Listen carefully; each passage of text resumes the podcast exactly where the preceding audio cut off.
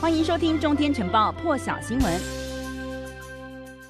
这一节的全球现场来关注到的是呢，这个一个驻立陶宛台湾代表处，我这个争议至今还没有落幕哦。去年十一月中旬的时候呢，立陶宛政府哦就允许台湾以这个台湾为名设立了这个驻立陶宛台湾代表处哦。那么此举引发了大陆不满，北京当局就谴责呢，这简直就是违反了一中政策，所以宣布呢和立陶宛的关系降为代办级，双方的关系是相当的。的紧张。那么根据呢这个波罗的海通讯社的报道啊，这个立陶宛的总统瑙塞达呢，他昨天是表示说，这个政府啊允许台湾以台湾的名称来设立驻立陶宛台湾代表处呢是个错误，还说呢这影响了立陶宛跟大陆之间的关系。那么其实呢这个瑙塞达他是在这个立陶宛一间广播电台受访的时候讲出了这段话哦，当时他表示说呢。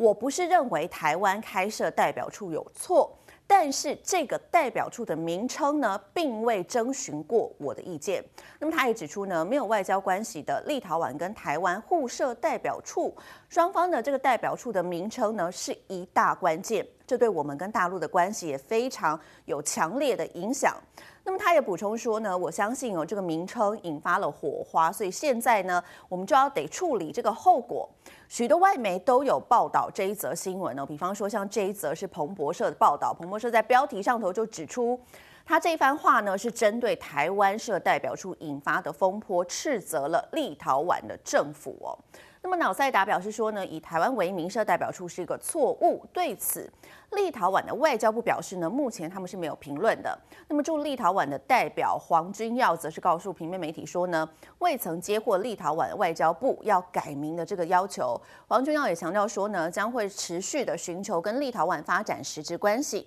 让立陶宛还有其他国家见证跟台湾加强往来的一个益处哦。对此呢，今天一大早，外交部发言人欧江安也做出了回应。他说呢，基于外交的惯例，对于他国政府内部的政策啦、决策过程，外交部不便发表评论。那么，有关立陶宛政府只是因为同意以台湾为名设代表处，而遭受到大陆全面性的打击，影响到他们的民间企业还有整体国家发展、人民生计福祉。外交部重申呢，台湾坚定立体的决心不变哦。另外，这个欧江安也强调说呢，针对大陆政府以各项卑劣手段对立陶宛进行政治压迫，还有经济杯葛，外交部是予以严正的谴责。而针对立陶宛总统的一番话呢，大陆方面尚未做出回应。不过，昨天传出这个台湾的台酒公司购买了这个大陆拒绝进口的立陶宛兰兰姆酒哦，这个大陆外交部发言人汪文斌是表示说呢，台湾试图透过金钱外交来维系台独活动空间，注定是竹篮打水一场空，一起来听。Bought a shipment of Lithuanian rum, uh, that China would not allow to be imported. Uh, the Taiwan side did this as a way of showing support to the Baltic nation. Does the foreign, com uh, foreign ministry have any comment on this uh, story about the Lithuanian rum? 我不掌握啊，你提到的有关的情况。我要告诉你的是，台湾当局试图通过金钱外交来维系台独。活动空间，这注定是竹篮打水一场空。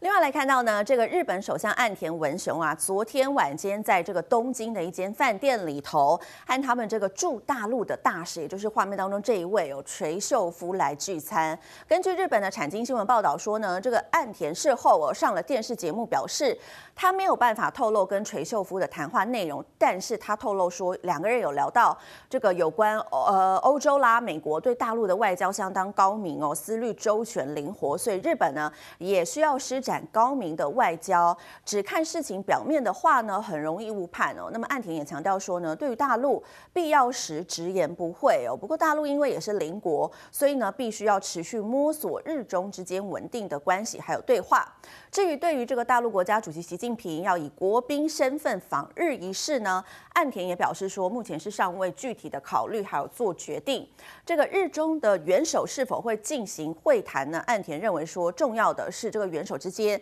要展开何种对话。不过，他也表示说，近期并没有和习近平举行会谈的计划。另外要来看到的是，这个美军的航母林肯号呢，三号是按照了既定行程，从美国加州的 San Diego 出发，要前往这个印太地区了。首度搭载了美军陆战队这个 F 三五 C 闪电联合攻击战斗机哦。那么根据欧亚时报的报道呢，林肯号即将要前往印太地区，同时要和美国的盟友和伙伴来合作，强化航行自由。那么这一支航呃航舰打击群呢，还包括了有飞弹巡洋舰莫比湾号，还有海军第九舰载机联队，以及这个导向飞弹驱逐舰费兹罗杰号等等哦。此外呢，这也将是这个鲍恩施密特上校出任林肯号舰长以来的首次巡航。这个鲍恩施密特呢，她是美国史上第一位担任核动力航舰舰长的女性。那么相相信呢，也会带来很多的话题。以上就是这一节最新的全球现场，提供给您。更多精彩国际大事，请上中天 YT 收看完整版，也别忘了订阅、按赞、加分享哦。